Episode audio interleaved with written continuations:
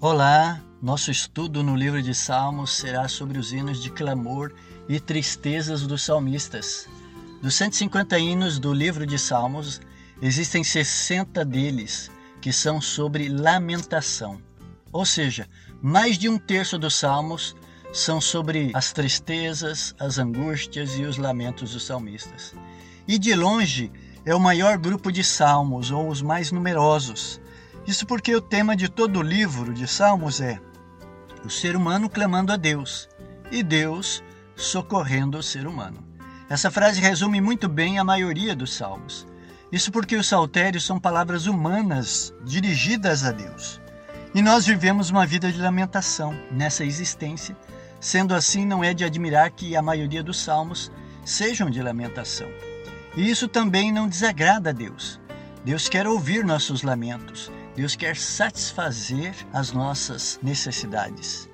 Outro aspecto dos salmistas são suas reações em relação ao silêncio e à aparente indiferença de Deus diante do mal na terra. Quem nunca teve reações parecidas com as dos salmistas em cada um dos salmos? Por vezes, Deus parece estar em silêncio diante de nossas orações e o que mais vemos são violência, injustiças, e Deus parece permanecer indiferente a tudo isso. Ou seja, os salmistas por vezes expressam dúvidas, angústias e lamentos que gostaríamos de expressar. Os salmistas são nossas vozes dentro da palavra de Deus. Por isso, o livro de Salmos são considerados como palavras humanas dirigidas a Deus. Ou seja, os salmistas nos representam em seus clamores e lamentações.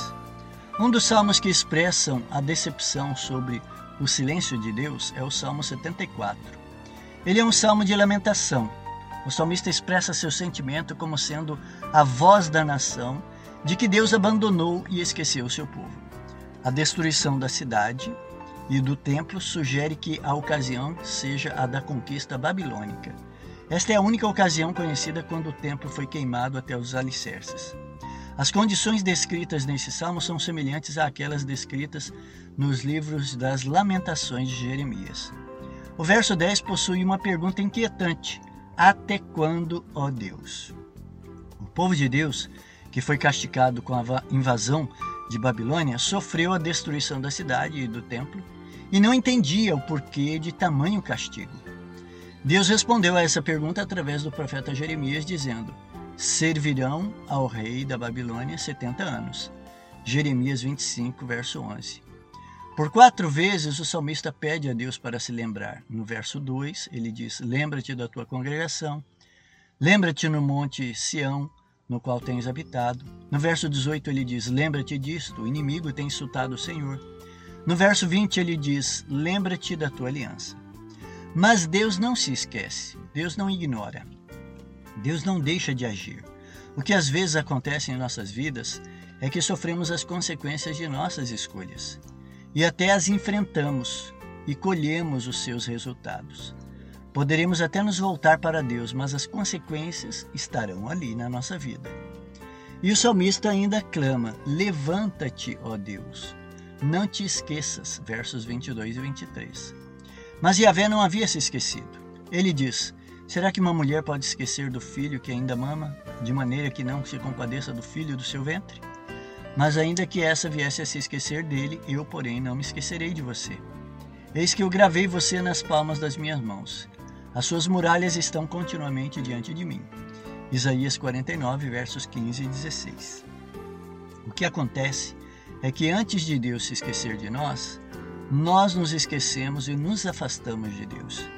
E quando isso acontece, ele permanece nos seguindo para nos atrair de volta para ele.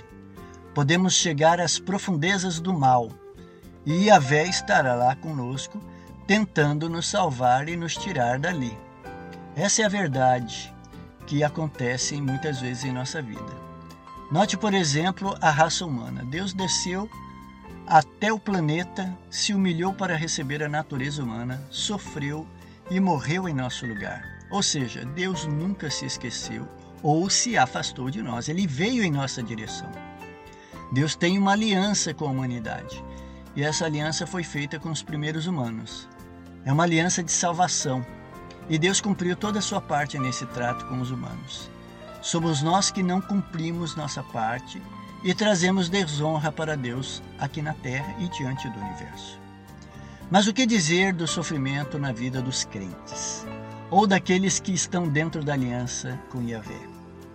No Salmo 41, percebemos que os filhos de Deus não estão isentos de sofrimentos. O salmista tinha uma necessidade e ele pede: Sara a minha alma, porque pequei contra ti. Verso 4. Note que todos nós precisamos fazer essa oração. Todos temos essa doença da alma, que é o pecado, a rebelião. E parece que essa situação espiritual trouxe uma doença para o salmista, pois os ímpios diziam dele: foi uma peste que deu nele, e caiu de cama e não vai se levantar mais. Verso 8. Muitos dos nossos problemas de saúde, doenças, são resultado da desobediência do pecado de ignorar os conselhos de saúde e as leis de saúde. Você conhece as leis de saúde? Conhece os conselhos de saúde do Espírito de Profecia? Procure conhecer para não cair nas consequências do pecado. Muitas das nossas aflições são consequências que sofremos de conselhos e mandamentos de saúde transgredidos. Por que os filhos de Deus sofrem? Porque não ouvem os conselhos de saúde ou não cuidam do seu corpo. O Salmo 88 é outro exemplo, ele é uma oração de uma pessoa desesperada pedindo a cura de um corpo enfermo. Os amigos do salmista o haviam abandonado por seu terrível aspecto que a doença havia causado, e ainda o salmista via em Deus como aquele que o oprimia e o fazia sofrer por causa da sua ira. Ele se sentia rejeitado por Deus e sentia sua ira e terrores. O salmista estava sozinho e em trevas. É um longo gemido de tristeza e o poema do salmo termina com a palavra trevas. Neste salmo, Davi sofreu, temeu a morte, orou por auxílio, mas não manifestou expectativa de receber resposta à sua oração. Várias expressões de lamento indicam que o salmista via em Deus o seu opressor. Ele se lamenta dizendo: Puseste-me na mais profunda cova, nos lugares tenebrosos dos abismos. Verso 6. Mas aqui a fé deve se apoiar nas promessas de Deus e na certeza do seu amor e no desejo de nos curar. Outro salmo que trata do assunto do sofrimento humano é o Salmo 102. Nele o salmista está muito doente, seus ossos ardiam, se dizia ferido a ponto de gemer de dores. Não tinha fome e não tinha sono, versos 5 e 7. Ele descreve isso como o dia da angústia. Mas, como se não bastasse a doença, haviam inimigos que o difamavam e perseguiam. E o salmista ainda atribuía essa angústia a Deus, pois achava que Deus estava irado com ele. O salmista diz: Ele me abateu à força e me abreviou os dias. Verso 23. Mas relembrando a história do povo de Deus, o ânimo e a confiança do salmista se recobra. E o salmista termina com expressões de confiança. Os filhos dos teus servos habitarão seguros. Verso 28. Esses salmos nos ajudam a entender que Deus não se desagrada dos nossos lamentos e que as fórmulas de escape das angústias e sofrimentos estão na sua lei.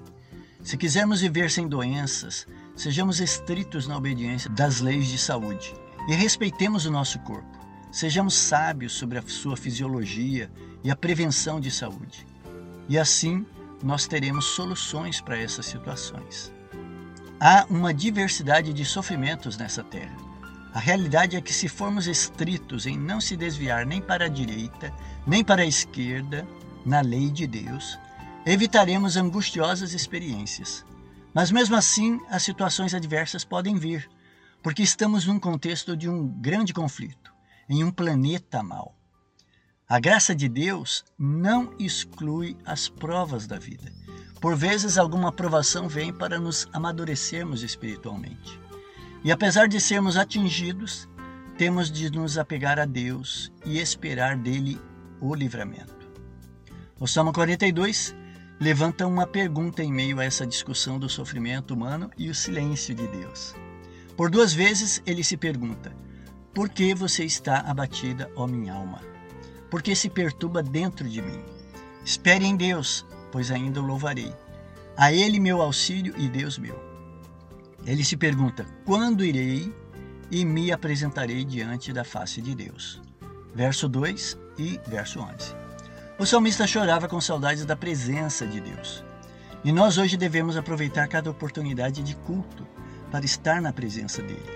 O salmista sentia falta da congregação, do ajuntamento dos adoradores.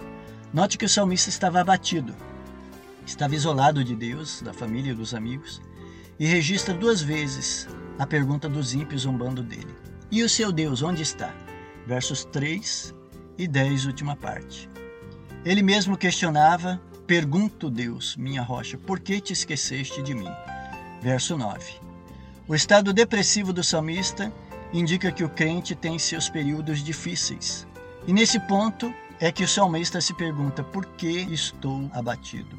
Por que estou perturbado? E diz a si mesmo: espere em Deus, pois ainda o louvarei. A Ele o meu auxílio e Deus meu. E devemos ter a certeza do salmista que disse: O Senhor durante o dia me concede sua misericórdia, e de noite está comigo o seu cântico. Uma oração ao Deus da minha vida. Verso 8.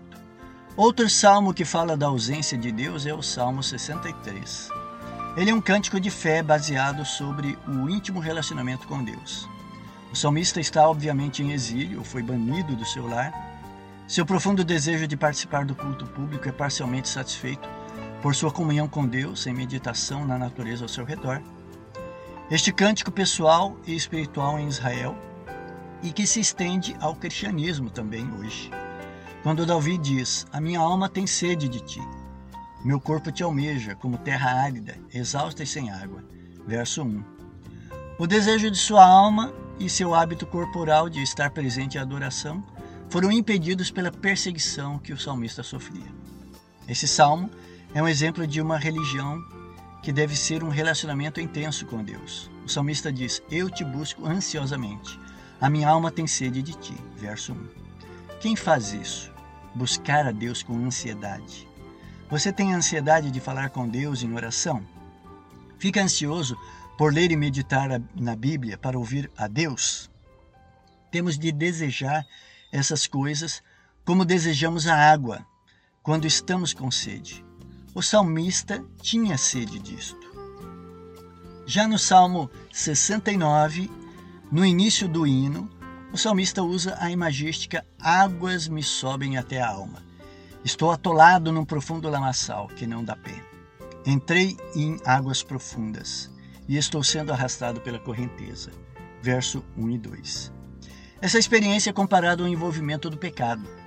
O salmista ainda confessa: Ó oh Deus, bem conheces a minha insensatez. As minhas culpas não te são ocultas. Não sejam envergonhados por minha causa os que esperam em ti, ó Senhor.